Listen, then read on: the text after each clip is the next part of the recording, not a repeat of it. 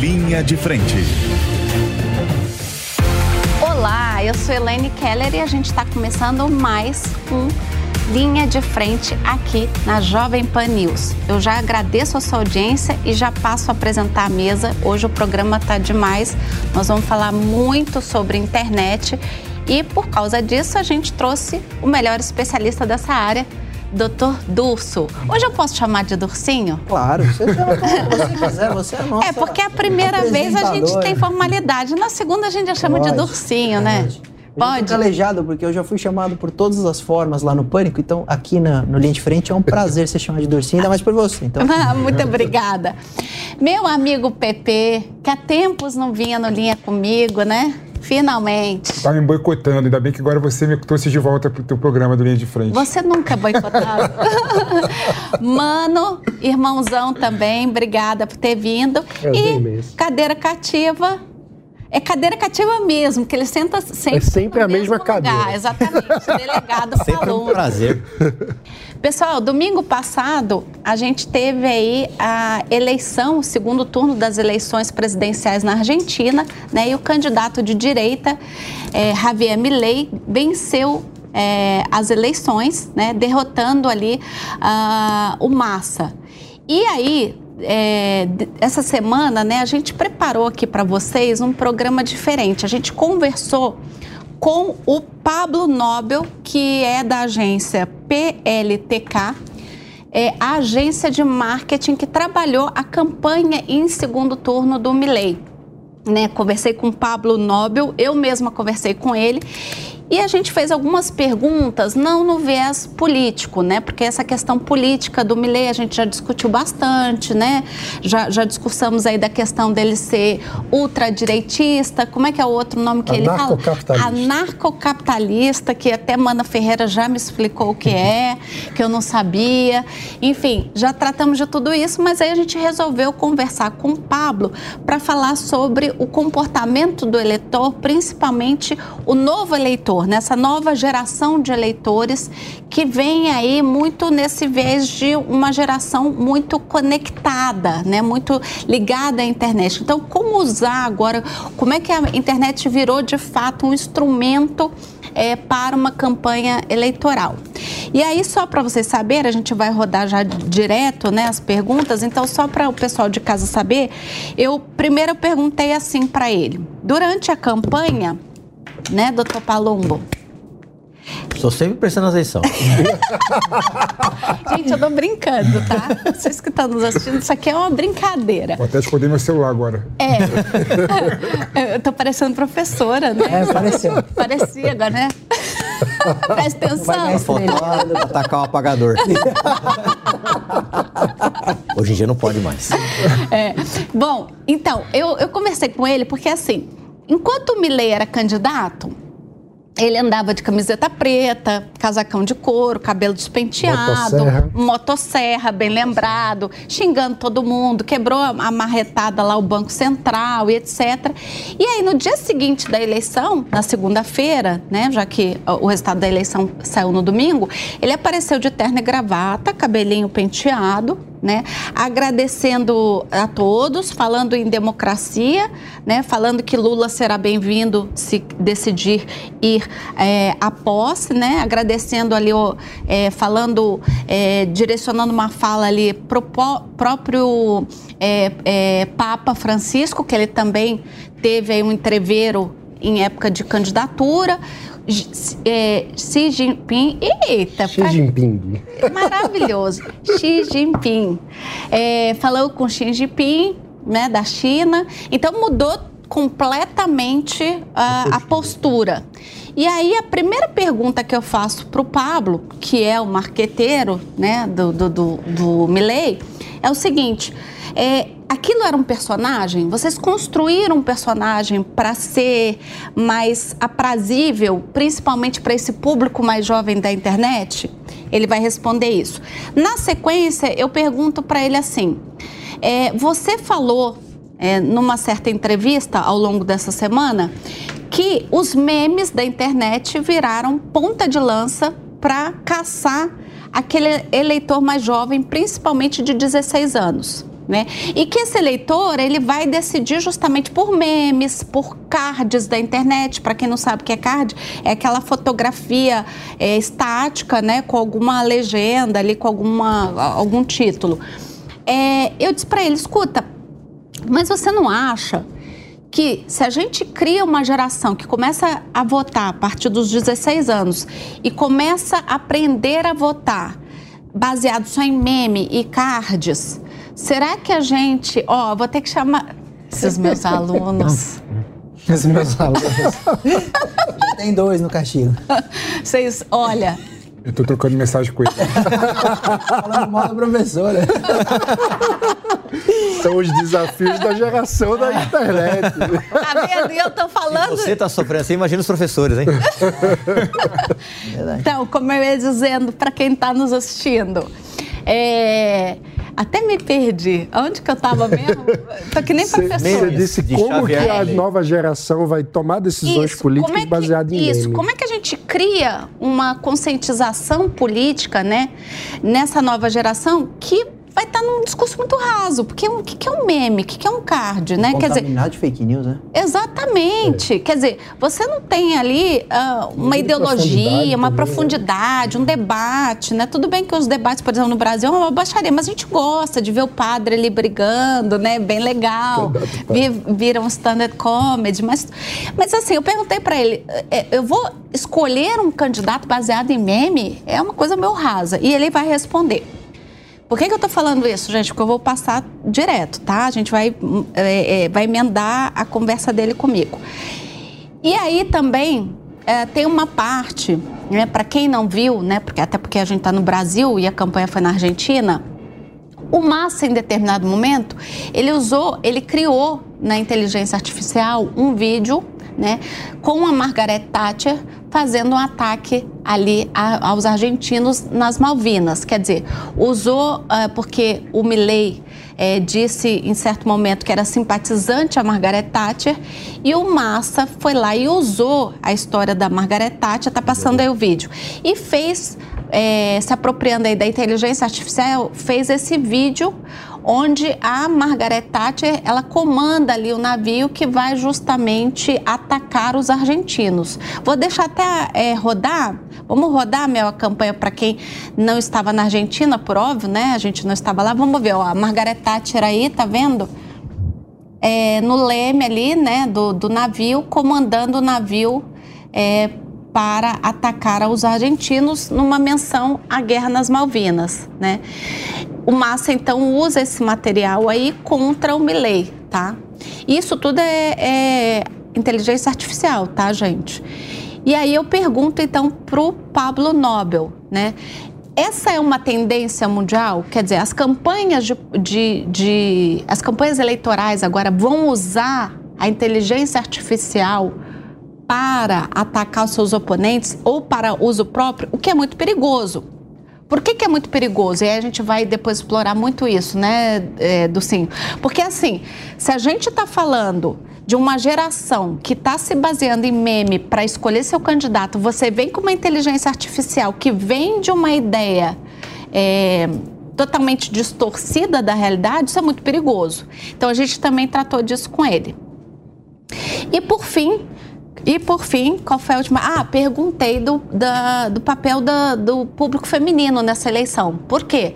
Porque no primeiro turno, é, eles, o Milley, ele, atac- ele foi é, em cima ali dos jovens, né? Ele buscou o, o voto dos jovens, dos homens. Então, público de perfil, o perfil de, de, de eleitor do Milley era um público jovem e eram homens, né? E você tinha ali do Massa uma classe mais trabalhadora, né? Afinal, ele estava mais à esquerda. Só que você no segundo turno, você tem ali uma massa cinzenta nesse meio. Você tem aqui o público jovem masculino, a, a, a classe mais, mais trabalhadora, mais simples, mas tinha uma massa cinzenta ali que eram o quê? As mulheres, que assim como no Brasil, é um público que decide uma eleição. Né? Você tem ali a grande maioria dos eleitores são mulheres. E aí perguntei se, já que ele entrou no segundo turno, eh, se ele fez algum trabalho especial dedicado eh, ao, ao público feminino, né? Ou seja, para trazer a mulher, uma vez que a gente sabe que o Milley tinha uma grande rejeição das mulheres, né? É, as mulheres ali, é, é, ele era muito mais rejeitado pelas mulheres do que pelos homens. Ele tinha 52% de rejeição, mas muito maior pelas mulheres. E aí ele respondeu, então assim, eu peguei quatro perguntas agora, mostrei para vocês as quatro perguntas que eu fiz, por quê? Porque a Melzinha juntou tudo num pacote só e a gente vai rodar agora para vocês assistirem. Esse personagem, ou esse Milley, já existia bem antes da nossa chegada e da, do trabalho da nossa agência. Né? É, eu faço parte de uma agência de comunicação política que chama PLTK, uma agência aqui de São Paulo que trabalhamos exatamente com isso. Né? Quando nós desembarcamos, já foi um pedido do time do Macri, que estavam se somando à campanha do Milley, como já tínhamos trabalhado juntos, eles eh, nos pediram para participar e, e, e ajudar nessa reta final, certo?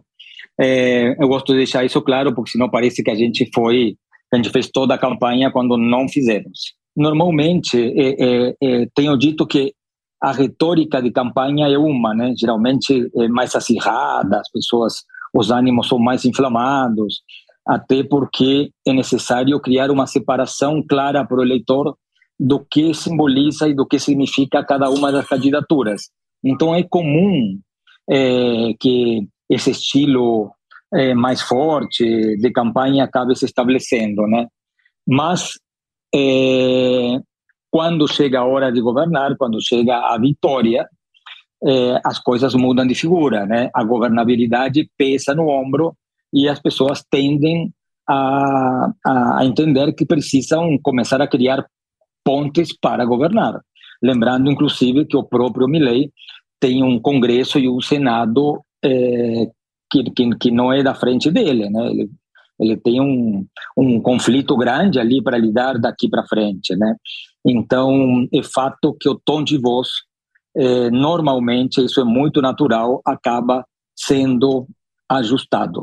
Na, na vontade da comunicação se comunicar e engajar com esse, essa audiência mais jovem, é, o meme acaba funcionando muito, é um fato. Na hora que a gente tenta é, chegar a essa simplicidade na comunicação, tem um lado positivo, mas tem também um, um lado perigoso, né? Que essa discussão fique mais infantilizada, sim. Nosso desejo de que o jovem participe da política, se engaje nas redes, etc., é, não pode também levar a, a, a, a, conversa política a uma coisa tão superficial que deixe de fazer sentido, né? É, é, é não tem resposta para isso. É a gente observar e prestar atenção para para onde a coisa vai. Estamos tendo a primeira experiência de uma campanha presidencial com uso pleno da inteligência artificial, é, o que traz várias questões para a discussão da comunicação política.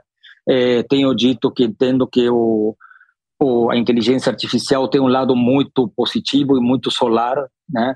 que é a questão simbólica, né, de conseguir eh, sintetizar em imagens fortes momentos históricos como contextos atuais, é, é, é, consegue aproximar a comunicação, né? Não sei se você viu o trabalho desse senhor que faz um discurso e ele não sabe falar em espanhol e fala com a audiência em espanhol. É, é, é, tudo em meio para a gente muito novo, né? Muito nonsense, muito surrealista na, no limite, né? É, e existe um lado, sim, que vamos ter que prestar bastante cuidado, que é o lado escuro de, da inteligência artificial, né? Que traz é, questões complicadas, né? Ele dilui, ele dilui a fronteira entre a realidade e a fantasia, né? É, o que acaba ocupando um espaço muito perigoso na cabeça do eleitor ou dessa audiência, né? Por exemplo, esse caso que você citou é ótimo. O Milley tinha elogiado é, a Margaret Thatcher como uma estadista, etc. Os adversários construíram inteligência artificial, é, um, um momento da história onde dá a entender que a própria Margaret Thatcher define o ataque a um navio argentino onde morre um monte de jovens argentinos. isso impactou a campanha e impactou os argentinos, né? Porque isso que eu te falo, o limite com a realidade é muito tênue, né? É, é um fato. Do lado de lá também eh, vimos um comercial que mostra o, o candidato oficialista, o candidato peronista eh, usando droga. E também teve um engajamento gigante nas redes sociais, todo mundo viu aquilo, e pelos comentários se percebe que uma parte importante das pessoas acredita que o vídeo era verdadeiro. Né? Então, a pergunta é extremamente pertinente é, e a sociedade vai ter que aprender a lidar com essa nova ferramenta, né?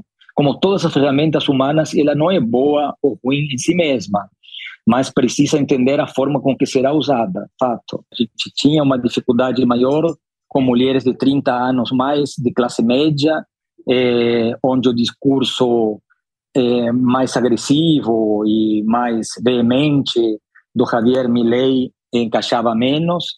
É, e aí aconteceu a, a chegada, né, no segundo turno, da Patrícia Burrich e do Maurício Macri. Eu acredito que a soma é, deles dois à campanha do Milley foi fundamental para ajudar com esse voto feminino, sim. É, de uma forma geral, a, o apoio dos dois, de alguma maneira, deu uma tranquilidade institucional, deu um, um, uma segurança para esse público, para essa audiência que oscilava entre o voto em branco e o voto nulo, eh, e, e, trouxe fortemente esse público para o Javier Milei. Por isso também percebemos essa subida radical nos últimos dias da eleição. Isso tem muito a ver justamente eh, com a questão do voto feminino e com o apoio eh, do centro para o Milei. Bom, então aí as respostas dele, né, é, para aquelas quatro perguntas que eu falei para vocês, vocês veem que ele também tem ali uma preocupação com a questão da brincadeira do meme, deixar é, as discussões políticas muito rasas, né, a, a questão do uso da inteligência artificial para ele também ainda é uma incógnita. Mas assim, pessoal, é muito interessante porque a vida é, é, um, é cíclica, né? É. Por quê? Porque a gente agora está discutindo a inteligência artificial nas campanhas. Mas o Piperno, nosso amigo aqui da Jovem Pan, me, me deu um vídeo da primeira campanha política que rodou na televisão. Olha ela aí. Gente, essa campanha política é de 1952, tá? Era para eleger o republicano Eisenhower, né, o general do exército americano que atuou na Segunda Guerra Mundial. O que, que acontece? É, essa campanha ela foi feita pela agência Thompson. Só que a agência Thompson é, pegou um general do exército que tinha vencido a Segunda Guerra, ou seja, um sujeito de um nome difícil, mas que tinha o apelido de Ike. E aí eles pediram então para os estúdios Disney produzirem alguma coisa que fizesse com que ele se tornasse uma pessoa mais simpática ao público, né? E aí o estúdio Disney então criam essa campanha e ele foi eleito à época, né? A gente está falando de 71 anos atrás, tá? Quer dizer, desta campanha aí é bem legal. Vamos rodar de novo, Mel? Desta campanha aí a gente partiu para a inteligência artificial que vocês acabaram de ver reproduzindo a Margaret Thatcher, né? Então, o Eisenhower, né, é, tinha ali o apelido de Ike, e aí, eh, infelizmente, o vídeo não está com, com som, né? Porque é, é muito antigo, 71 anos, né? É, mas ali eles estão dizendo I love Ike. Né? Então, é uma coisa fácil de pegar, né? É sonoro, inclusive. Para quem tiver curiosidade, tá lá na, na, no perfil do, do Piperno, né? no Instagram. E é muito curioso como a gente. Naquela época, isso aí já foi uma inovação, gente. Feitos pelo, de novo, pela Disney, pelos estúdios da Disney, para a agência Thompson. E agora a gente está vendo o uso da inteligência artificial ali reproduzindo um navio de combate com a Margaret Thatcher é, a bordo, né, comandando ali um ataque aos argentinos, 71 anos depois. Né? E discutindo de novo como é que a mídia, olha a diferença, como é que a, a, os meios de comunicação, né, eles podem a, afetar aí o comportamento do eleitor, né? ser decisivo para uma tomada é, é, é, de, de, escolha ali de qual candidato as pessoas vão é, colocar no poder, né? É impressionante isso, né? É. Então eu trouxe essas duas campanhas, né? Achei salutar trazer para vocês e trazer também essa conversa com o Pablo, que gentilmente conversou com a gente para a gente discutir exatamente isso, né? Que rumo, para onde nós estamos indo? Até porque nós teremos uma eleição ano que vem aqui no Brasil, importantíssima, né? Então eu queria começar já com o doutor Durso, amigo Dursinho, é, ouvindo um pouquinho sobre esse ponto de vista aí do, do marqueteiro né, o Pablo Nobel, e um pouquinho do, de como você viu tudo isso e como é que você vê aí ah, para onde nós estamos indo, como é que a gente vai tratar esse novo eleitor conectado que chega agora às urnas. Obrigado, Elaine. Prazer voltar. Mano, Felipe, delegado Palumbo. Sempre um prazer estar numa mesa recheada de amigos para falar de um tema que me é caro e, e, me preocupa e ao mesmo tempo enriquece o debate, porque sem dúvida nenhuma a grande preocupação em termos uma campanha recheada de memes, fake news, etc., é trazer uma campanha muito superficial. Só que em contraponto, eu vejo que as redes sociais deixaram a campanha menos rasa. As pessoas estão mais politizadas. Debate-se as questões políticas, as questões jurídicas nas redes sociais. Vale dizer, as redes sociais têm servido para trazer à população mais informação. A gente até fala que antigamente conheciam os jogadores da seleção brasileira, hoje se fala sobre os ministros do Supremo. Então, do mesmo, da mesma forma que as redes sociais elas estão democratizando o debate político e aumentando o interesse político na sociedade, o que traz mais profundidade ao debate, nós abrimos margem e publicidade, formas de disseminação de notícias falsas, em forma inclusive de deepfake, com inteligências artificiais, mas também com meme. O meme, claro, é para atingir, penso, uma classe é, de, de, eleitores mais jovens que podem votar por critérios altamente subjetivos. Ah, votou porque o, o candidato é mais bonito, é mais engraçado, faz memes mais legais, viral, procura-se o conteúdo viral. Então, o que vai dar mais engajamento? Nunca isso deve servir, penso, como base para um voto. Né? Você está ali elegendo quem vai estar comandando o futuro da nação ou da sua cidade, do seu estado.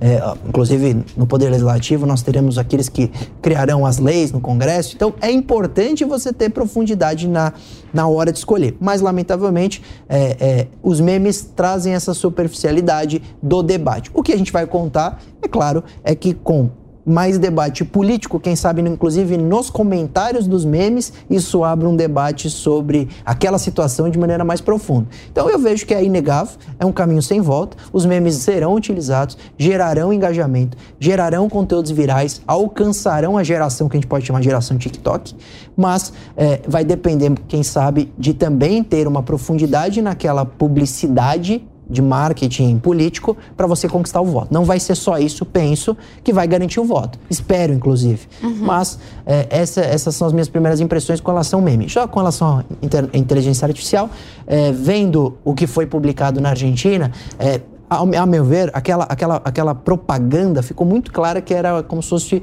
até uma gamificação, avatares, né? Você não pode ser enganado, não parece uma imagem real gravada. Sim. Isso. Como é... ficou ali na campanha da, da Kombi, né? Com a, com a Elis Regina e a filha. Sim, ali ali muito não, real. ali já não era uma gamificação. Você é. tinha ali a sensação de que era real, né? É, então, a, minha, a, única, a única reflexão seria: enquanto os vídeos é, são tão é, descarados, são tão explícitos, que são montagens, são criações por inteligências artificiais, isso não gera tanta preocupação. Claro que pode, inclusive, ter cometimento de crime, ter difamação, crimes contra, contra a honra ali na geração daquele conteúdo, mas é, é, é ele é muito é, superficial do ponto de vista de é, manipular opinião, até a pessoa acreditar que o vídeo é verdadeiro. A grande preocupação com a inteligência artificial tem um lado bom, como disse o, o, o, Pablo, sobre acessibilidade, a tradução de um conteúdo ali que um candidato, inclusive em debate, pode ter uma tradução simultânea, que é 10, mas a preocupação das deepfakes, aí sim o vídeo falso que parece ser verdadeiro para mudar o voto né, daquele eleitor por um conteúdo totalmente manipulado. Isso me preocupa bastante, mas a inteligência artificial também é inegável que será utilizada daqui para frente e com muito empenho nas, nas campanhas Tanto bem quanto pro mal, né? eleitorais. Né? Exatamente. E você, Pepe? Eu quero, eu tô curioso para ver o meme do, do Palumbo. Boa! Vamos contratar o Pablo aí. O Felipe, ele fala, ele fala que eu sou direita extremista. Mas você sabe que é uma coisa... A política não foi feita para amadores, né? Eu tive a sorte de encontrar um, uma pessoa que me ajudou muito, o Leandro, da SLAP. Ele me ajudou muito, me aconselhou demais. A política não é para amador. Fizeram uma previsão para mim na campanha de vereador. Ainda falaram, eu nunca mais vou esquecer isso, você vai ter mais de 100 mil votos. Vai eleger mais duas pessoas junto com você com seus votos. Eu falei, não, você está louca. Não. E bateu exatamente isso. A política não é para amador. E precisa sim de gente especializada, é uma política, é uma, é uma ciência, né? onde as pessoas fazem estudo o tempo todo. Mas as redes sociais também serve para informar as pessoas. Quem garante que antigamente não tinha fake news? Porque a gente era ligado a três, quatro emissoras que passavam o que queria e ninguém ia lá no Diário Oficial verificar se aquela informação era verdadeira ou não. Hoje você tem diversas redes sociais com concorrência, TikTok que concorre com Kuai, né, e Facebook e Instagram. Então eu creio que veio para ajudar, né? Hoje as pessoas não estão só ligadas nas telinhas. E o grande concorrente da TV não é outra TV, não é outra emissora, é isso aqui, ó. É o aparelho de telefonia celular, que acaba ajudando bastante. Aliás, se não fosse as redes sociais, eu tive voto em, em 635 cidades. Só não tive votos em, em 10 cidades. Eu não apareci na TV. Eu só aparecia em São Paulo e Grande São Paulo. Me tiraram da TV de todo o interior. Da onde veio esses votos? Como é que eu consegui alcançar esse público? Através das redes sociais. Porque dinheiro eu não tive. Não usei fundo partidário, então eu não tive apoiadores pagos né, nessas cidades por interior afora que me ajudaram. Então eu tenho certeza que eu só consegui atingir esse público graças à exposição na mídia né, e graças às redes sociais que foi fundamental para o sucesso. Chegou a ter voto em cidade que você não visitou pessoalmente na campanha? Eu não tinha dinheiro para visitar as cidades, eu visitei só 10 cidades. Então, né? o que eu, eu achava que o partido ia me colocar na TV no interior, hum. no Vale do Ribeira, Baixada Santista. Mas depois do término das eleições, eu descobri que o partido me tirou da TV. Então, na campanha de vereador, me deram sete segundos. Na campanha de deputado, depois de testado, me deram cinco e me tiraram do interior. Mas graças a Deus, né, graças à internet, eu consegui chegar nessas cidades através das redes sociais, que me ajudaram muito. Se não fossem as redes sociais, eu jamais chegaria.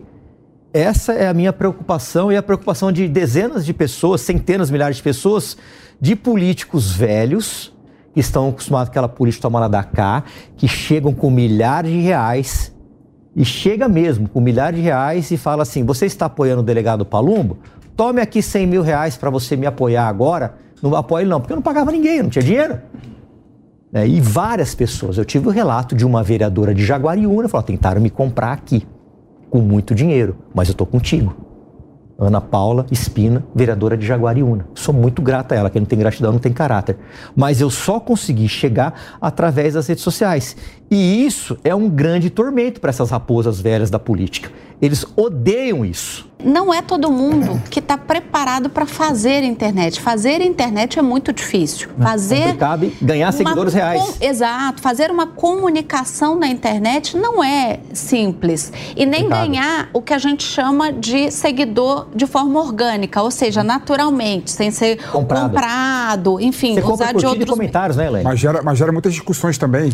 Um ponto que você não falou, por exemplo, uma plataforma como o Instagram e o Facebook pode te calar por meio de um algoritmo. Tudo bem, eu já estou calado. Eu estou com punição no Facebook até dia 11 de janeiro. É, ou seja, então eu estou. Por quê? É, Não sei. Restrição? Ah, tá. É, talvez porque eu tenha postado alguma coisa contra o Hamas ou alguma coisa que eles não gostaram e eles me puniram e tô Ah. cumprindo a punição. Então hoje eu só posto flores no Então, Facebook. então é é um pouco interessante para a gente discutir, talvez num outro debate, né? É como que as Pode grandes nesse, querido. plataformas. Fica à vontade. Como que as grandes plataformas né, têm um poder absurdo. Né? As grandes plataformas podem escolher qual candidato vai ser eleito agora, teoricamente. Se calar a tua voz. É uma boa, porque Se calar- antes você tinha isso, Você desculpa. tem razão, Felipe. Exato. Ele acabou de falar que antes você tinha, teoricamente podia ter isso através da televisão. Ponto que você colocou, não foi eu que falei, certo? sim. E aí agora você está trazendo outro Claro, ponto. claro. Porque não é Será um que o- ambiente... Porque os donos de partido escolhem quem vai ficar na TV. E, e então, se grandes- ele falar com você assim, você vai aparecer. Aliás, falaram pra mim, né, que eu ia ter tempo de TV, depois não cumpriram nada que falaram. Me deram menos tempo.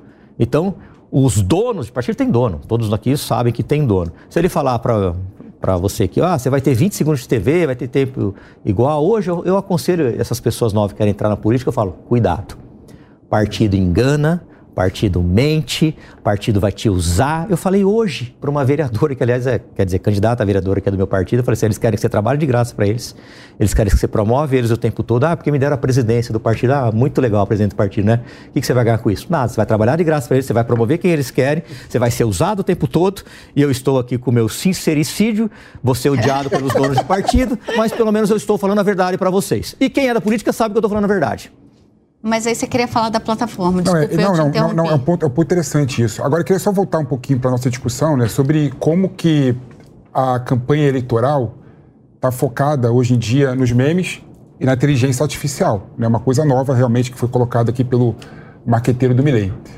E os memes têm uma coisa boa e uma coisa ruim. Né? A coisa boa é que aproxima a população né, da política. Isso é muito bom.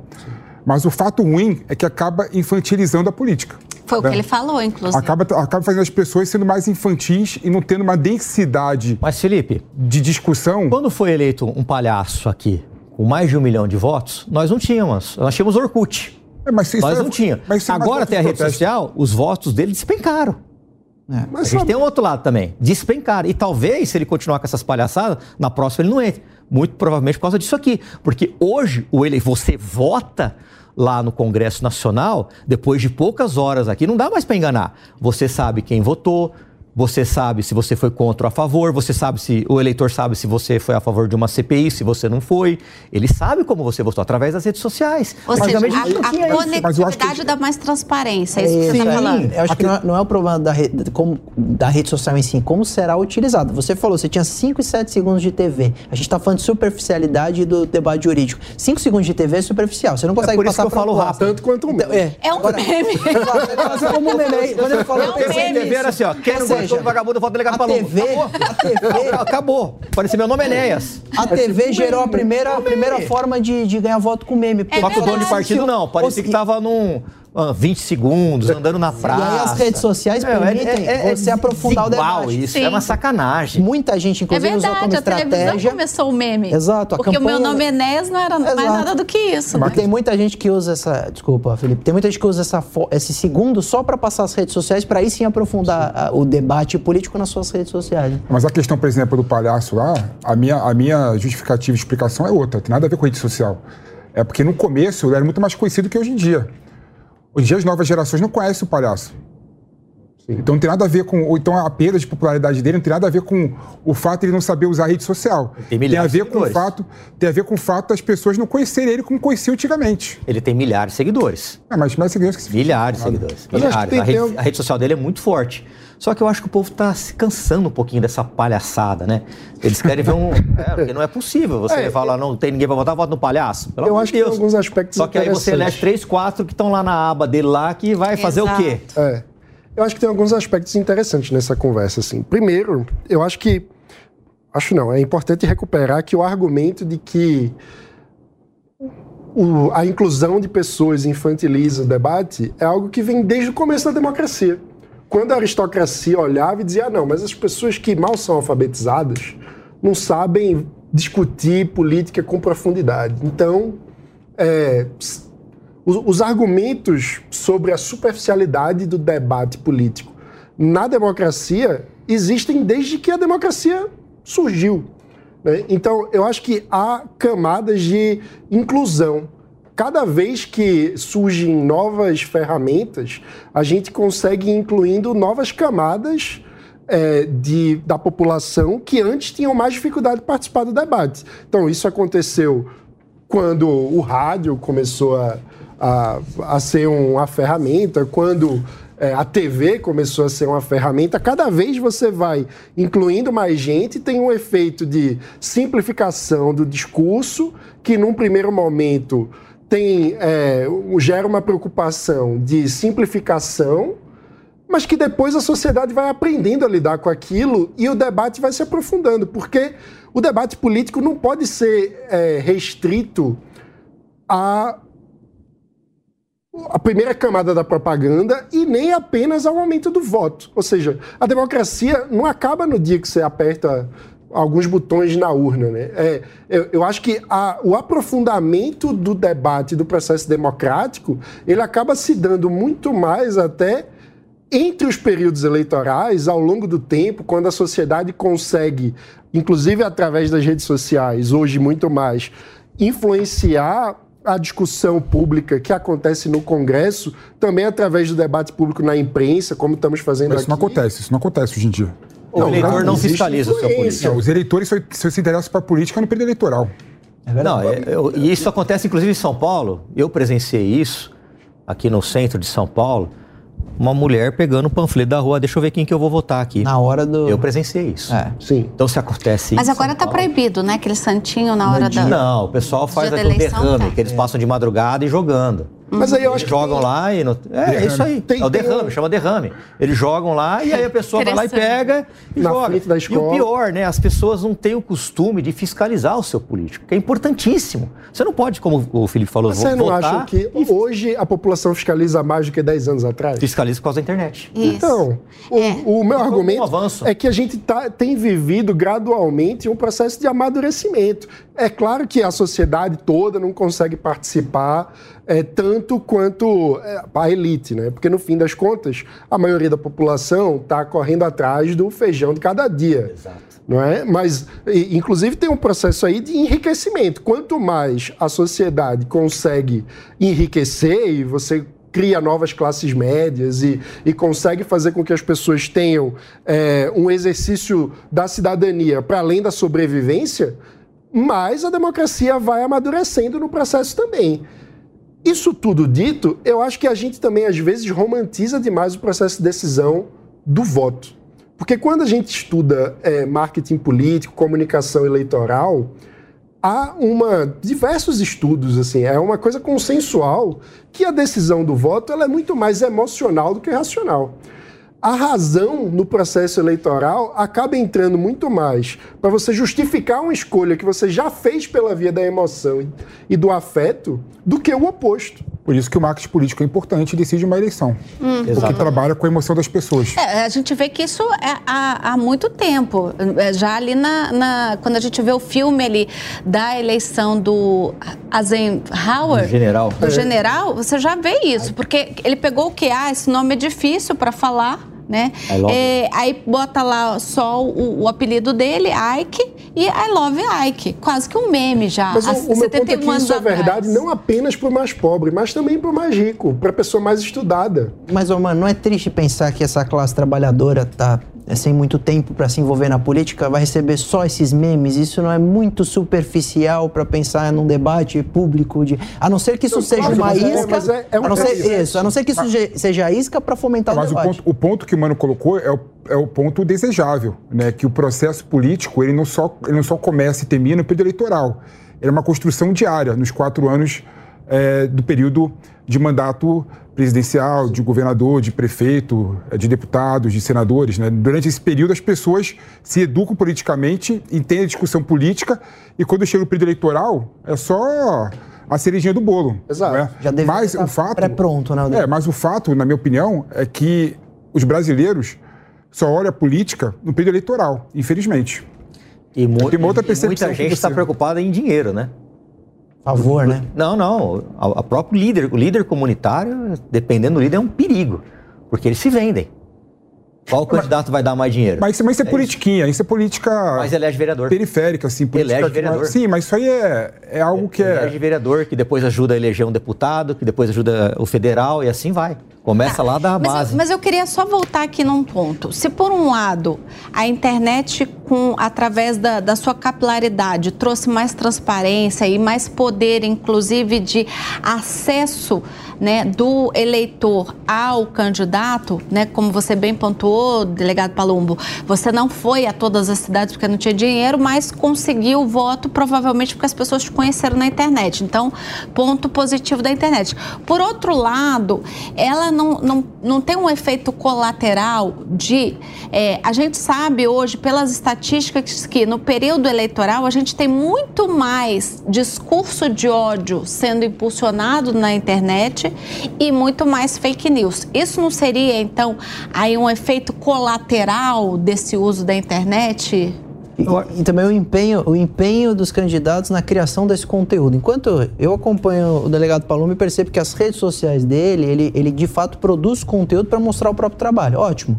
O problema é que tem muito candidato que está se empenhando no conteúdo negativo, no discurso de ódio, que é, e ele Em quer crescer atacar, pelo né? ódio, exatamente. Não atacar, em vez de, de, É, de inclusive mostrar... em formato de meme. Então ele, ele vai, é, de alguma forma, pejorativa contra o concorrente, seja por conteúdo ou seja por meme, e vive disso. Aí eu acho que é péssimo, porque ele só usa as redes sociais não para fiscalizar, não para chegar ao trabalho dele, como faz o, Uhum. o delegado Palom, mas ele vai exatamente é, é, é, transformar esse debate em Para você muito- fiscalizar, você arruma inimigo pra caramba. Todas as vezes que eu bato no Detran, e vou continuar batendo, eu estava até mostrando aqui nos bastidores um vídeo pro Mano, que eu só vejo blitz para aprender moto de trabalhador, não vejo em pancadão, eu acabo, de forma indireta, atingindo o governador Tarcísio. Mas quantos fiéis? Por mais que eu é. goste dele, Quantos mas eu preciso fazer E, isso. quantos, e quantas pessoas vão admirar o seu trabalho por causa dessa Vou coragem? continuar fazendo, mas é difícil. Por quê? Porque a maioria dos políticos, a, a imensa esmagadora maioria dos políticos, eles se vendem. Então, como eu já disse aqui várias vezes, na Prefeitura de São Paulo, 5 mil cargos, 30 mais de 30 subprefeituras, governo do Estado de São Paulo, mais de 20 mil cargos. Palombo, para de falar que você tem tantos cargos lá. Cara para. Porque senão cai os cargos. E aí os amigos deles são mandados embora. Então eles ficam refém desse sistema. Eu, como não peço cargo, não peço. Fiz dois pedidos pro governador Tarcísio, os pedidos republicanos que falo aqui em público. Eu pedi para eles me liberar o sargento Victor de Rota, que já é meu amigo faz tempo, e o Márcio Kench, que trabalhou comigo da Divisão de Operações Especiais, que vem comigo há quase 20 anos. São pedidos republicanos, eu sou ameaçado de morte constantemente, eu preciso desses dois policiais. Foi o único pedido que eu fiz para ele. Eu não pedi cargo nenhum, não pedi secretaria, não faço ingerência, ele faz o que ele quiser, o governo é dele. As emendas que eu recebi da bancada paulista, 10 milhões, eu destinei todas para a saúde. Não quero saber de obrinha não de barra de viaduto para os outros ficar roubando aí não, pedindo 10%, 20%. Então eu procuro ajudar isso aí. Agora, a maioria dos políticos, eu não estou me vangloriando aqui não, pelo amor de Deus. A maioria dos políticos, eles se vende por cargo, então eles não vão fiscalizar nunca. Eles nunca vão falar, ó, usar o Detran tá internet errado. para isso. É. mas aí eu queria, eh, nesse viés da sua fala, é, Durcinho, perguntar o seguinte, mas o fato dele usar justamente esse efeito colateral da internet de atacar, em vez de mostrar o que ele está fazendo de positivo, como faz o delegado Palumbo, isso não, não gera um returning votes, ou seja, isso não retorna voto para ele, ele não consegue de alguma forma se beneficiar com esse ataque ao oponente? Será que essa fórmula não está funcionando muito melhor na internet do que funcionava, eh, por exemplo, na- na- nas vias tradicionais como a televisão e etc? Eu não tenho que tanta convicção disso, não. Por que o carro de som dizendo o Bolsa Família vai acabar se você não votar no meu candidato? É uma coisa que existe desde antes da internet. E isso já tinha efeito. Então, as formas de espalhar medo e outros sentimentos. Porque são, no fim das contas, o ponto é que o marketing acaba utilizando alguns afetos como formas de ativação do engajamento. E o medo, a raiva, acabam sendo afetos que têm um efeito mais imediato de mobilização. Só que também ninguém aguenta ficar com raiva e com medo o tempo todo. Então, existem espaço para outros afetos mais construtivos. E eu acho que a grande questão é como que pô, as outras forças políticas conseguem também atuar para desmobilizar certos afetos que vão sendo inflados em prol de um determinado engajamento. Ou seja, o que eu quero dizer com isso é que a arena política é dinâmica e que, enquanto alguns estão ativando o medo, a raiva, o ressentimento, é preciso ter outros grupos dentro da democracia que estão buscando desmobilizar aquilo e mobilizar as pessoas de outra forma, com base na esperança, no sonho, em afetos que mobilizam para é, um, uma atitude construtiva e não destrutiva.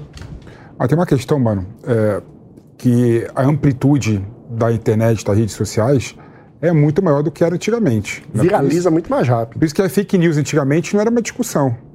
Sempre existiu fake news na política. Desde o panfleto. Desde o panfleto. Mas ninguém, ninguém se preocupava com a fake news, porque a amplitude de, da fake news naquela época era muito menor do que hoje em dia. Hoje em dia você manda um, um WhatsApp para uma pessoa, milhares de pessoas receberam em segundos aquele WhatsApp. Uhum. Não é?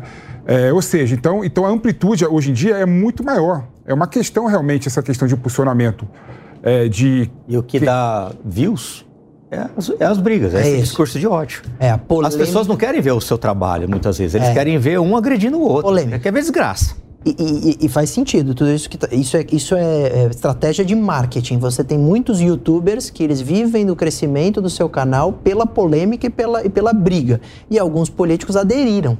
O que a gente devia ter espero, né, um senso crítico na hora do voto, dizer, eu não vou votar nesse indivíduo que ele não trouxe nenhuma proposta e só polêmica e briga. Mas eu acho que tem espaço para todo mundo. Mas ele vai ser eleito. É, eu acho que é um processo de amadurecimento. Tem espaço e voto. Eu acho, é, eu acho, tem, acho que tem espaço para pessoa que não faz polêmica, apresenta proposta, tem espaço para pessoa polêmica, tem espaço para pessoa que é mexe com um sentimento errado. Se, se tá? eleger por, justamente porque só, só porque atacou. Critica, é. Exatamente, né? É. Só mostrou os pontos tá, fracos eu, e negativos acho, do oponente. Eu acho que quando esse tipo de afeto reverbera é por conta das condições sociais. Ou seja, o que leva as pessoas a se mobilizarem e votarem em alguém que está disseminando raiva? Geralmente é crise econômica, são problemas concretos também. Ou seja, os mecanismos de política pública que afetam a vida do cidadão concreto, real, de carne e osso, também têm o papel de influenciar o, o, contexto geral do ambiente que vai fazer com que as pessoas estejam mais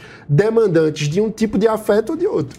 Mano, o que você diz vai totalmente ao encontro exatamente do mote desse programa. Porque a gente pegou uma campanha eleitoral na Argentina, todo mundo já é, totalmente desgostoso com a situação econômica, país quebrado, economia quebrada, e aí vem exatamente já nesse sentimento a campanha com base, inclusive em, em, esses vídeos com inteligências artificiais, os memes, você já pega esse, esse ódio enraizado, Exato. fica mais fácil. Ou seja, Cria um personagem de alguém que está realmente também contra indignado tudo, também. exato, e contra todo o sistema, né, que é, é alguém indignado, descabelado, com uma motosserra e Defende tal. O povo, o povo está insatisfeito. Exato. Ele usou muito bem, inclusive. Exato. Estratégia de marketing muito inteligente. Ou seja, a parte da questão do marketing passa também pelas condições sociais e econômicas concretas que estão sendo tá de... desfrutadas pelas pessoas. Tá de saco cheio, a verdade é essa. Exatamente. Não, o termo é esse. Eles é, não estão aguentando mais, então eles vão, vamos mudar. Uhum. É, como é que eles sabem isso? Tá e, é, exatamente. É. E as pessoas ficam sabendo como. É o que o Felipe falou. Hoje você passa um WhatsApp aqui, ele, ele dá, daqui três segundos ele está lá em Presidente Prudente. E uhum. com aquela política velha você não, não consegue Não, tá até chegar. fora do Brasil já. Exato. É. Então é, o alcance é, é, gigantesco. Agora tem uns que você bate o olho e já vê que é fake news. Não, não isso aqui não, não é plausível, né? Agora também, ele foi eleito. E agora? O que é que ele vai fazer com esse sentimento? Porque uma coisa é ser é, o Vidra... Foi o que eu perguntei, Mas, né? Uma coisa é o né? personagem. Né? Exato. No o fato dele falar que receberia bem o Lula. Exato. Exato. No dia é, seguinte, aliás, ele já estava é um de terno e gravata. De falar a sua santidade. Não pode sair Francisco. brigando com todo mundo. Exato. Quer dizer, saiu do personagem que foi criado e no governar. dia seguinte ele já estava de terno e gravata, já é cabelo outro personagem que vai precisar mobilizar os afetos de outra forma e governar de outra forma. Aí tem uma questão. Tem uma questão que é problemática. Ele foi eleito com o personagem Milley, não com o presidente Milley. Aí ele pode ter problema. Mas se ele fizer um bom governo. É, agora, brigando com, brigando com todo mundo, ele não vai fazer um bom governo. Que foi Na o que minha opinião. Que foi o que não deu certo aqui no Brasil. Mas o, é. sentimento, o sentimento do marketing dele era o sentimento de ódio, de raiva, chamar o. Mas aí tem uma catarse desse sentimento, sim, que sim. é a eleição. Mas e agora? E aí, a partir daí, como que ele mobiliza os afetos e o conjunto de políticas é, públicas. Precisa do Congresso Para né? mudar. Pode a ferro e fogo. Se ele for a ferro e fogo, ele corre isso aí, impeachmentado. É complicado, né? Ele vai a ferro e fogo? Com é, todo não mundo? Dá, não dá. Vai ficar brigando com todo mundo? Para avançar uma agenda, ele vai ter que ter o Congresso. E conversar com todo mundo. Ele foi eleito para ser representando o povo argentino. Não importa se votou nele ou não. É.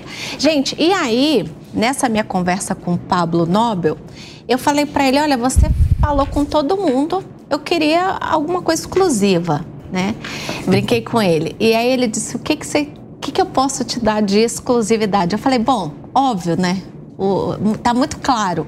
O ano que vem nós vamos ter eleições municipais no Brasil.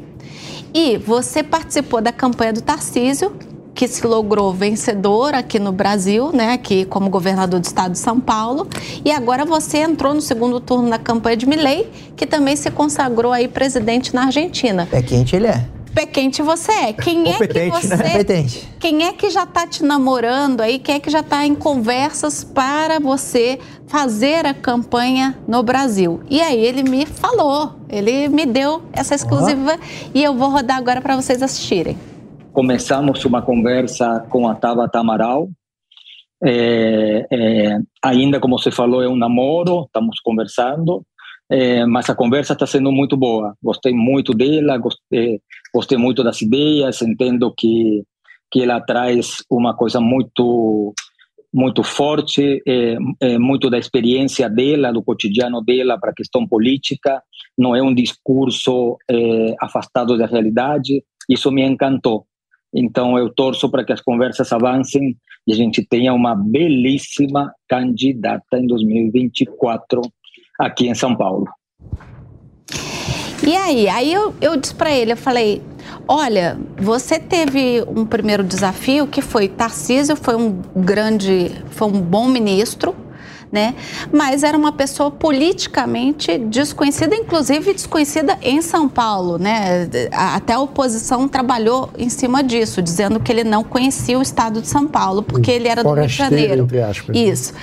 E aí você teve esse primeiro desafio. Você teve agora o desafio de fazer um sujeito que muita gente considerava louco, é ser encarado como uma pessoa certa para enfrentar a crise na Argentina. A Tabata, ela tem esse jeito angelical, já está na política e tal. Agora o desafio é menor, né? Então, será que você vai ter mais chance de êxito? Ele falou, só Deus sabe, né? É, espero que a gente possa conversar muito sobre isso. E foi assim que a gente concluiu a, a entrevista. Um, um Mas e aí? interessante também, porque nesse caso, do ponto de vista de personagens, a gente está falando de uma eleição que provavelmente terá vários homens velhos e a Tabata é uma mulher jovem.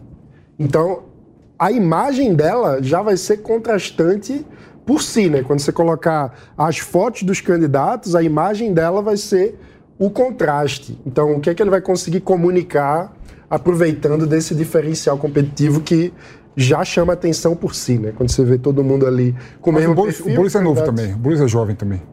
É. O Boulos é jovem também. É. Você vai comparar o rosto do Boulos e o rosto da Tabata? entraram, entraram na política. Não, esse é o ponto, mas entraram na política no meu momento.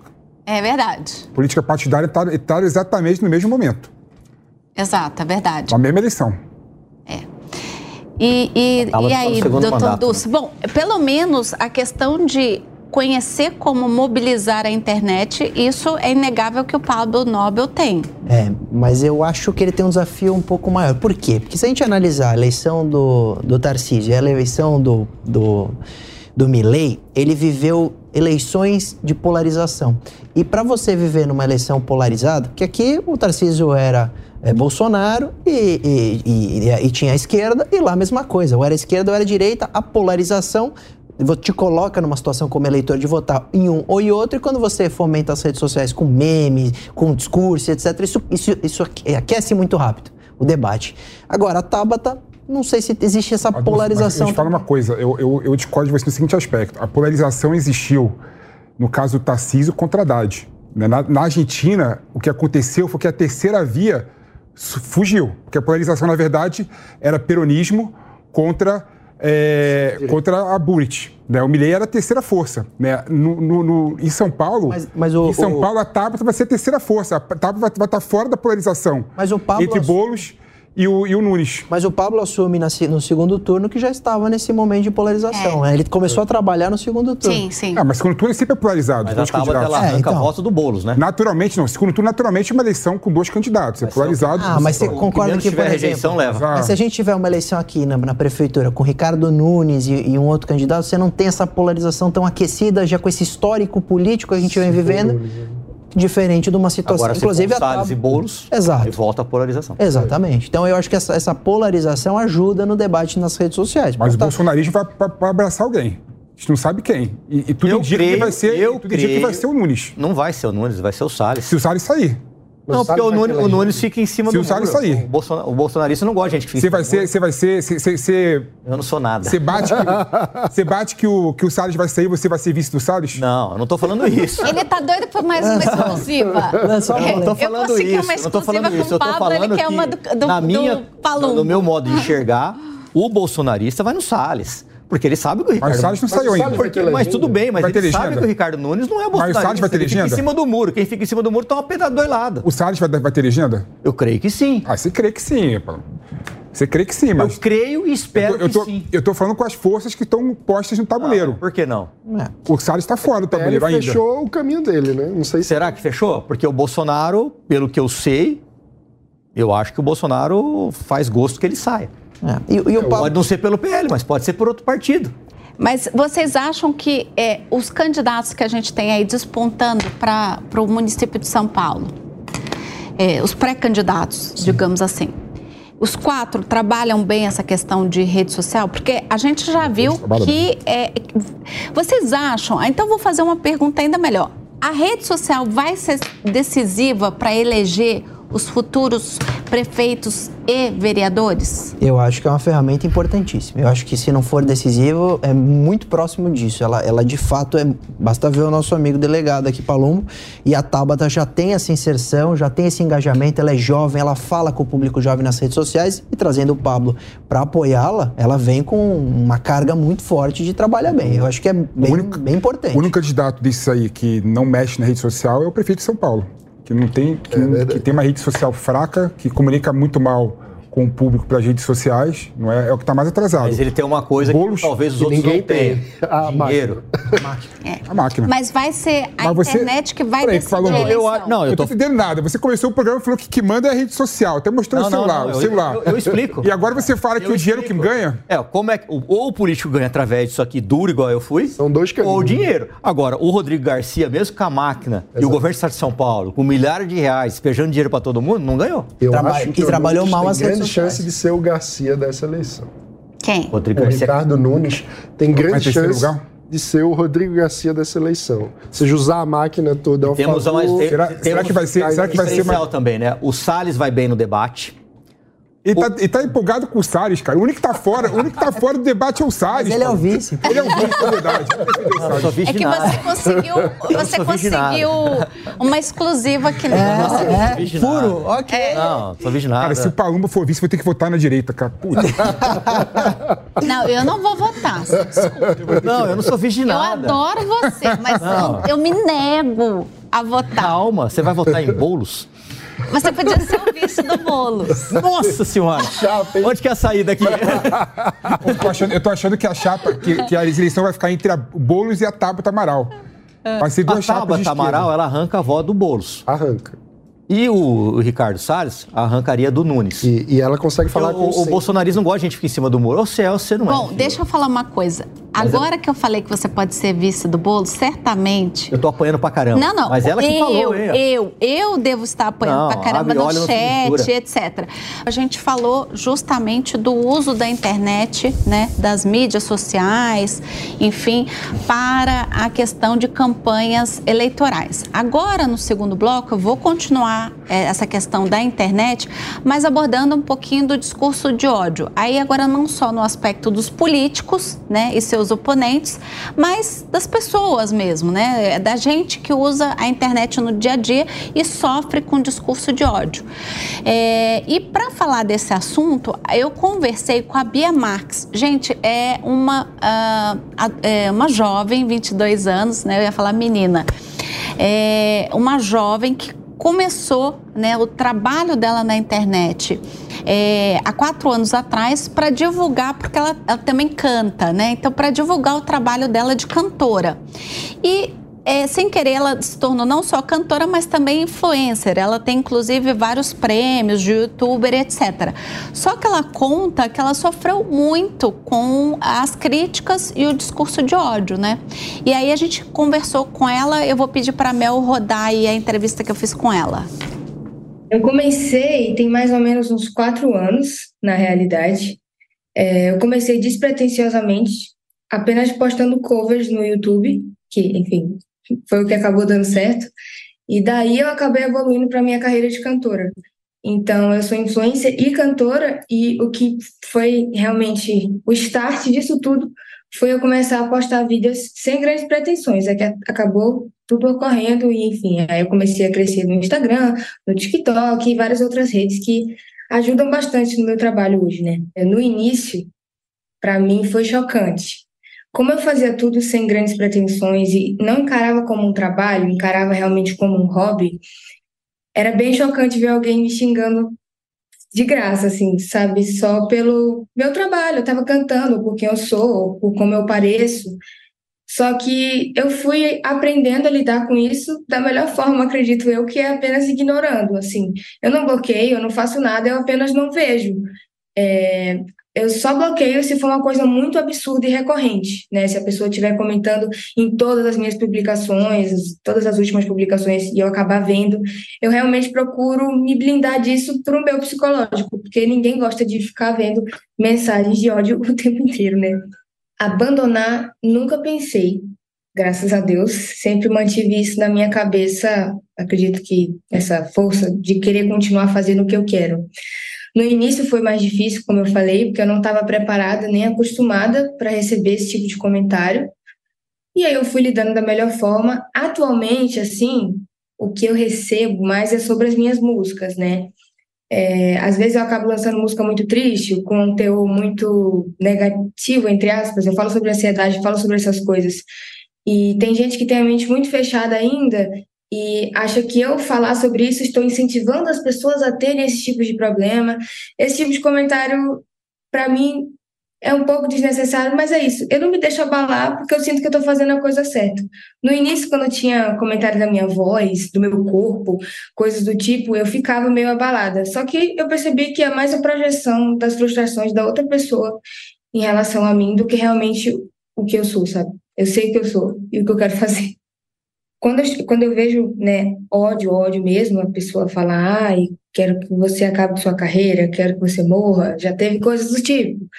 Mas geralmente essas pessoas são pessoas que antes se mostravam muito fãs, eu acabei não respondendo, porque eu não vejo todas as mensagens, e aí do nada começou a me odiar. Já teve sim alguns, já, já teve um comentário em específico falando sobre o meu corpo que me, marcou bastante, porque eu nunca falei sobre isso em, em rede nenhuma, porque eu não gosto de abordar isso. Eu estou começando a abordar isso agora, que eu já tenho muitos anos de terapia, para eu poder lidar justamente com esse tipo de comentário. Mas logo no início, assim, é, eu comecei de um jeito na internet, e eu engordei um pouco, e eu comecei a receber muitos comentários sobre isso.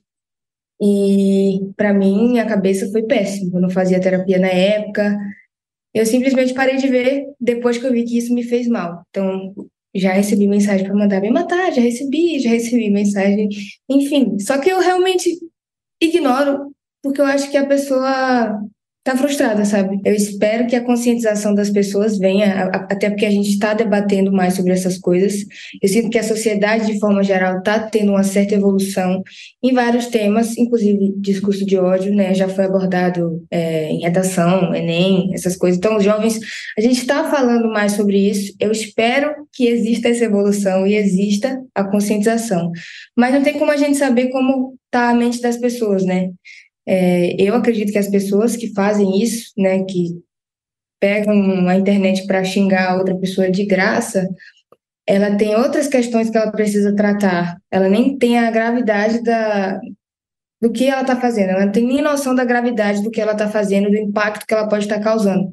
Porque se eu tivesse uma mente mais fraca, por exemplo, eu poderia me abalar muito pelos comentários, eu poderia, enfim, fazer besteira, enfim. Graças a Deus eu faço terapia e tenho uma mente aí mais ou menos em dia para poder lidar. Mas eu espero que o cenário melhore. Queria muito agradecer a Bia Max, que foi uma querida, abriu o coração, né, falou aí da intimidade dela.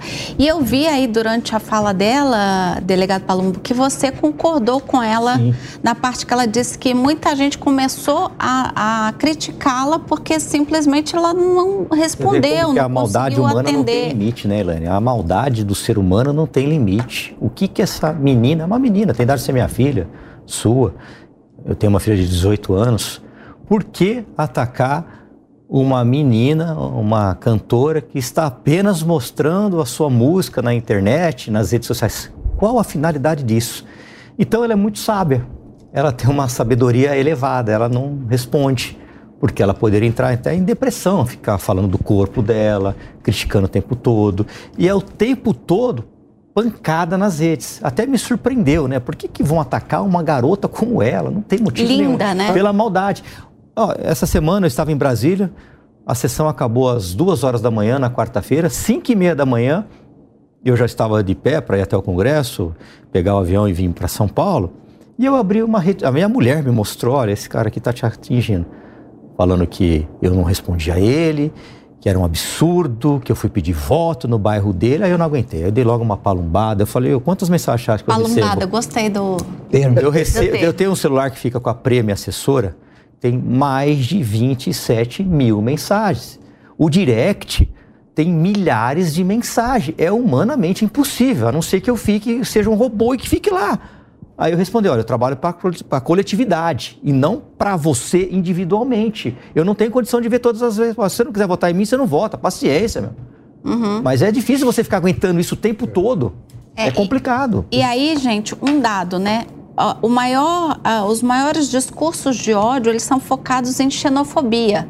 E aí, lamentavelmente, a gente viu exatamente isso acontecendo com o pessoal que foi repatriado agora com a guerra lá na faixa de Gaza, né? A gente viu um ataque, inclusive, ao Hassan, né, que é um rapaz que veio no, no avião da FAB para o Brasil, saído ali da faixa de Gaza e que lamentavelmente foi perseguido nas redes sociais, né, com um discurso de ódio.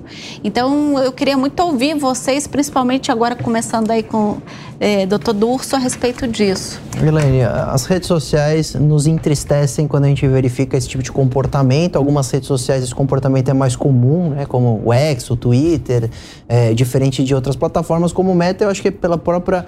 É, o TikTok, pela própria forma que se utiliza, né? Você não tem é, a interação como é feita nas outras redes sociais, mas todas elas têm uma característica idêntica, que podem ter perfis, perfis falsos, normalmente há a criação de perfil falso para atacar, perseguir, etc. Mas as pessoas fazem inclusive em perfis verdadeiros.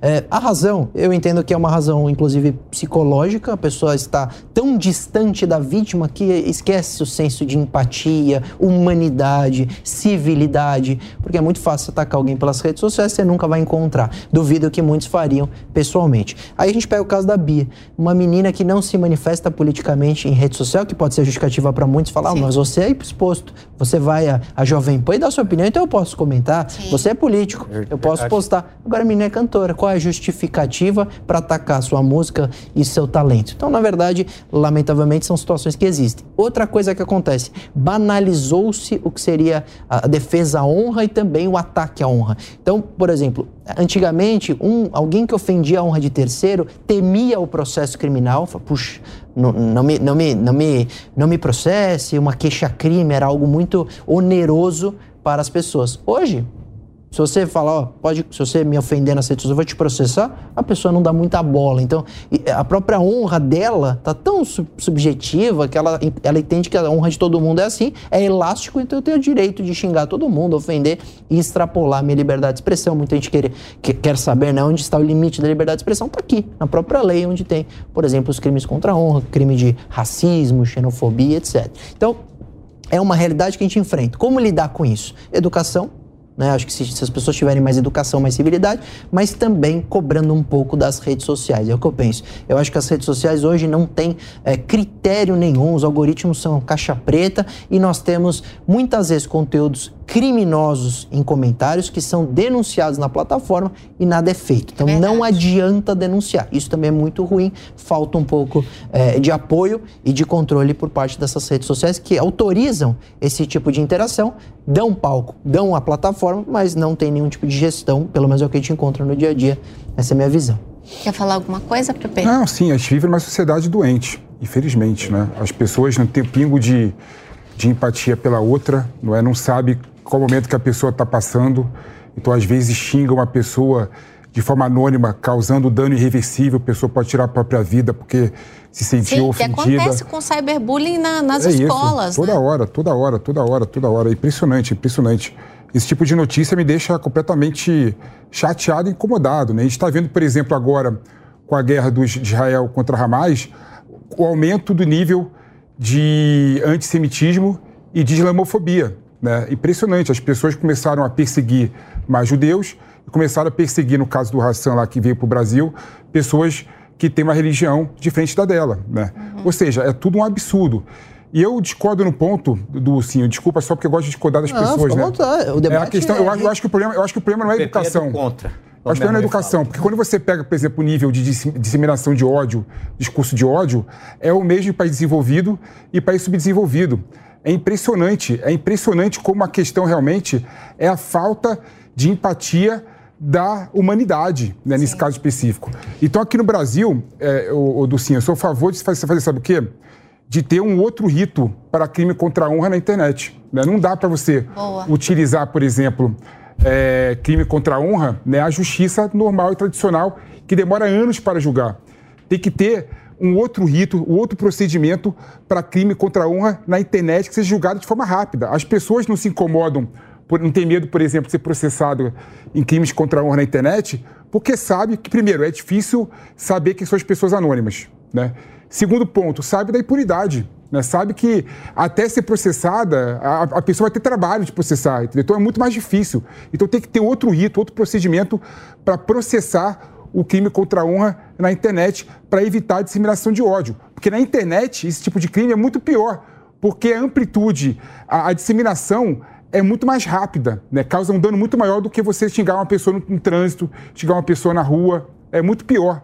É, isso é tão, me permite só complementar, isso é tão salutar que recentemente nós tivemos alteração no Código Penal que os crimes contra a honra praticados pelas redes sociais, uhum. a pena é triplicada. Sim. E aí nós estamos falando, por exemplo, a difamação, a pena vai de detenção de três meses a um ano, a pena super baixa, juizado especial criminal. Sim. A gente triplica essa pena para tentar tirar é, do mas, juizado mas especial. Mas eu acho que o que ele está falando, o que o PP está falando, não é Seria, nem a questão da, da, rito, da, isso, totalmente, do rito, é. não da, da pena. É, né? é mesmo, né? Complicado. É, mesmo pensando no rito rito Dói mesmo mais... é o bolso, uma rito, indenização e o rito mais célere estaria no GCRIM, que pensa em penas baixas, pequeno potencial ofensivo para crimes de pequeno potencial ofensivo. Quando a gente triplicou a pena, a gente tirou do rito do GCRIM, rito sumaríssimo, e colocamos no rito ordinário, que seriam as varas comuns criminais. Então, já houve uma alteração de rito que acabou é, é, burocratizando mais ainda, porque o rito normal ele depende de um processo mais é, burocrático do que o rito. Tem que pensar até talvez uma justiça de direito digital, talvez. Eu exato, defendo. exato. Eu defendo. É outra justiça. É outra... novo código de direito digital. E vamos várias, puxar, várias vamos puxar a brasa para o nosso lado. Área é boa. Vara é especializada. Gostei. Vara especializada. TJ é de São Paulo Rápido. cria a primeira vara especializada. É, processo civil digital, processo Exato. de direito digital, outro processo. Você quer falar, mano? É, eu acho que hoje eu estou otimista, assim. Eu acho que a sociedade vai é, aprendendo a lidar com esses fenômenos e evoluindo. Eu acho que a rede social, do ponto de vista da humanidade, ainda é um fenômeno muito recente. Então, é, tem várias questões aí que eu não sei se é, por exemplo, falta de humanidade. Eu acho que a gente está exercitando, aprendendo a exercitar a humanidade de uma forma diferente. Ou seja, não é a pessoa não tá é, face a face com outra ali, né? É como se ela esquecesse que está lidando com um ser humano. É como se ela estivesse despejando o ódio contra um personagem etéreo. Ela desumaniza o outro lado. Porque ela está interagindo com a tela do celular. Né? Ela não está interagindo é terra com de os... valentão, né? É. Valentão ela esquece que tem o ser humano ela do outro lado da e tela. acha que está falando com o celular. E que é um personagem. Então, às vezes, quando a pessoa é famosa, ela acha que ah, nunca, nunca nem vai nem ver esse E vê, xingamento. E é, exato. E Sabe que todo mundo que me xinga lá pesado, eu tiro uma foto e guardo. Eu falo, quero encontrar esse cara no meio da rua a qualquer hora. Oh, meu mas pai. as pessoas não Aí o cara não vira valentão. Ele não vira valentão. Não vira. O cara que te xinga na internet não Vem te xinga. aqui que eu vou te dar tiro. Sim, Rapaz, eu fico com tanta Qual, raiva. qual que é o endereço? é. Francisco Matarazzo, 841. Ele passa o endereço. Primeiro andar, passa. fique à vontade, segundo estou lá, pronto para recebê-lo. Pessoal, eu vou chamar agora o quadro queridinho desse programa aos finais de semana, que é o Linha de Fato. O que que é o Linha de Fato? Né? Para quem ainda não sabe. O Linha de Fato é um quadro que a gente criou justamente para levar serviço público, né, para as pessoas, para tirar alguma dúvida. Então, se você tem alguma dúvida e quer mandar para a gente, pode mandar aqui para o arroba Jovem Pan News ou arroba Elaine Keller, tá? K-E-L-L-R. Essa semana nós vamos falar, e é muito legal porque o, o meu, você viu, né? O, o- rodou sem eu falar. Então desce aí para mim, produção. É, que a gente faz ao vivo. Vamos lá. É, essa semana a gente, no Linha de Fato, vai falar sobre o final é, de ano, tá? Neste período a gente tem aí os aeroportos superlotados, muitas filas, voos atrasados e às vezes até cancelados. Quando ocorre o atraso ou cancelamento de alguma viagem, quais são os direitos do passageiro? É fato ou é fake que a companhia aérea não é obrigada a realocar os passageiros no, no próximo voo? Para falar sobre isso, eu conversei com a Renata Reis, do Procon de São Paulo. Vamos ver? Existem algumas situações é, que eles, é, digamos, é, onde o atraso é tratado de uma forma diferenciada. Quando o atraso ocorre, automaticamente a empresa tem que comunicar ao consumidor imediatamente. Se ela já tem a ciência de que ela não vai conseguir cumprir o horário que foi combinado, contratado, ela tem que informar isso ao consumidor. Depois, a atualização desse atraso, ela deve ser feita a, a cada 30 minutos. Né, para realmente informar para o consumidor qual é a previsão é, efetiva de, de partida do voo. Quando o voo atrasa uma hora, o consumidor tem direito a uh, meios de comunicação. Então, é, o consumidor naquele momento não tem crédito no celular, ele precisa entrar em contato com alguém, a empresa tem que oferecer de forma facilitada esse meio. É, quando o consumidor tem duas horas de atraso, aí ele já tem direito à alimentação, aí ele pode receber um voucher para ser alimentado no aeroporto. É, o, o, problema é que a legislação define que tipo de alimentação. Seria uma, uma, alimentação que a gente vai considerar, então, compatível com o horário que ele está lá. Então, é um lanche, é o horário do almoço, então seria um almoço, horário do jantar, seria um jantar, uma refeição que ele possa considerar é, de forma completa, dependendo do horário. Agora, quando esse atraso é superior a quatro horas, Aí sim, o consumidor tem direito a escolher pela reacomodação em outro voo ou pelo reembolso ou até outra forma de transporte, né? Vamos, vamos supor que seja uma localidade que seja atendida por ônibus. Então, ele, a, é a escolha do consumidor, ele que vai escolher uma dessas hipóteses, né? De reacomodação, de reembolso ou essa forma alternativa de é, de chegar ao seu destino, ao destino original que foi contratado. E ainda assim, dentro desse cancelamento superior a quatro horas, se vai levar o consumidor a uma situação de pernoite, o consumidor que está fora do seu domicílio, né, da sua cidade de domicílio, tem direito a um hotel e o transporte, ida e volta do hotel. Se o consumidor reside ali na na cidade, né? Então ele teria que voltar para sua casa. Esse, a empresa tem que garantir aí também o transporte de ida e volta ao aeroporto. É, agora é importante a gente ressaltar que todos esses benefícios são estendidos às pessoas que têm necessidade especial e o seu acompanhante. Então os mesmos direitos, né? As, as mesmas, é, o mesmo tipo de assistência material deve ser estendido ao seu acompanhante também. É bom. Acho que todo mundo aqui já teve algum problema de atraso de voo, né, gente? E nada mais frustrante do que você se aprontar, ir para o aeroporto e não saber se vai voar, não saber que horas vai voar. Tem coisa mais frustrante do que Ou te manda isso? para outra cidade. Hã? Ou te mandam para outra Você, cidade. e você, é, é, delegado Palumbo, o senhor que viaja muito, senhor, né? Você viu? Senhor, não. É, você- é, que você vai ser o futuro vice-prefeito. Não, você nada. Vossa Excelência. É, o PP falou aqui. Você Fazer que vai PP toda hora para para Brasília, você deve ter. Não, já acontece, né? De perder, perder voo não, né? Voo ser cancelado, aí te coloca em outro, você vai parar em Goiânia para depois ir para São Paulo. E faz umas parte. conexões Faz a- bizarras. é, É. é complicado, né? É um desrespeito com, com o pessoal que, que trabalha, que paga a passagem, né? Sim. É complicado, né? Uma- É, Uma coisa que me irrita muito, sabe o que é? Falta de comunicação. É. O voo tá atrasado, ninguém fala nada. Por que, que tá atrasado, que horas que tá para remarcar o voo, que horas vai chegar a aeronave. Isso, eu fico realmente irritado, incomodado com isso. É, eu- Com Impressionante. satisfação, né? Eu também, mas pelo menos você tá em solo, né? O pior é quando tá tendo turbulência e o piloto não fala nada. É melhor não falar. Mas turbulência já não derruba. Eu sei, mas é ruim pra caramba.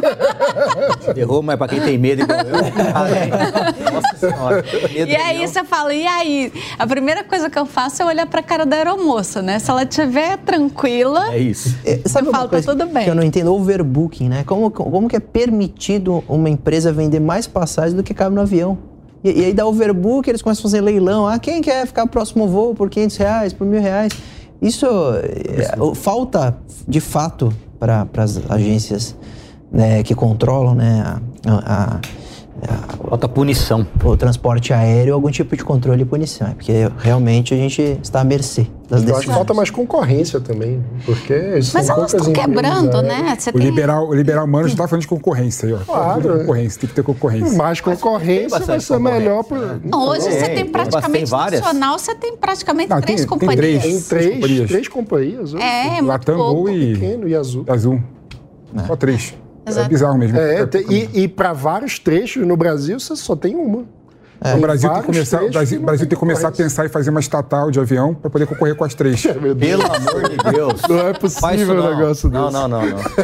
É outro cabidão de emprego. É, é que no mundo inteiro tem a preocupação de você abrir o mercado para empresas estrangeiras, né, cuidar da aviação, e você amanhã ter um problema de uma guerra, etc., como ficaria essa relação, né? Então, é, a, a concorrência interna é muito válida, mas eles... Eu, não tenho nenhuma, nenhuma manifestação sobre ser bom ou ruim, mas muita gente se preocupa em abrir essa concorrência para empresas aéreas estrangeiras, né? Eu acho isso uma paranoia meio maluca, assim. A gente precisa ter concorrência, precisa ter empresas estrangeiras atuando aqui também. A regulação vai continuar sendo feita pelas leis brasileiras. A gente precisa ter um Estado que funciona para Mas fazer por que, que você acha que não tem? os contratos Você acha que as empresas estrangeiras não estão no Brasil? Porque a regulação é fechada. Você não pode operar no Brasil tendo capital estrangeiro hoje. A lei proíbe. Não, empresa aérea. É. 100% aérea. É. A lei proíbe. É, é, Tem que abrir a concorrência. Sim. É quebras brasileiras. A gente está vivendo até É, agora... o- o- é. Até agora Ah, o assédio de, do- da, você que está viajando Mas muito. quem é, bra- qual que é brasileira? Latam, por exemplo, não é brasileira, mas É. qual que é brasileira? A Azul só e a, e a Gol. Duas empresas só. Passaredo. Eles estão agora exigindo o, o despacho da bagagem, você tem é, conteúdos Exato. sensíveis e eles nem perguntam. E também isso, isso- falta muita regulamentação e fiscalização. Você chega. a mala é grupo jogada, 5, né? e o critério é uma injustiça, né? o critério ainda é preconceituoso, porque eu, com- quando compro as passagens mais baratas, que eu vou é, sempre nos voos próximos da data e compro sempre na mais barata. E o meu grupo é sempre os 5, 4, os últimos grupos. E aí, Não, você é, esses paga grupos- agora pelo assento. Você obrigatoriamente pra- agora tem que pra pagar marcar pelo o assento. aceito e depois o grupo 5, o grupo 4 é obrigado a despachar a mala. Eu falei, não, não, não vou despachar, porque tem, às vezes, notebook, etc. Não, mas não tem local na aeronave. Então, por favor, me mostre. Se não tiver local, eu sou obrigado a despachar. Se houver local para colocar no, no bagageiro interno, eu não sou obrigado a despachar. Mas com uma regulação muito ruim Mas da. aí vai uma dica, né? Vai com a mochila e coloca debaixo do banco. Pronto. É, então. Não, mas é, é- isso é uma regulação horrível da ANAC isso aí, né? Porque começou assim, começou... Antigamente você podia despachar uma mala. Né? era- Aí depois proibiram despachar a mala, tinha que, tinha que pagar para despachar a mala. O que as pessoas faziam? Ah, vou levar, então... A menor. A menorzinha para não, pra, mão, não né? pagar. E aí o que aconteceu? Todo mundo leva. todo mundo leva- lote. E, e- e eles, e eles tiraram a despachada com a justificativa que ia diminuir o preço das passagens. Nunca caiu um real. Não, mas aí tem que olhar o contrafactual. Tem estudos que mostram que, que se não tivesse tido essa lei, teria aumentado aumentado mais ainda mais.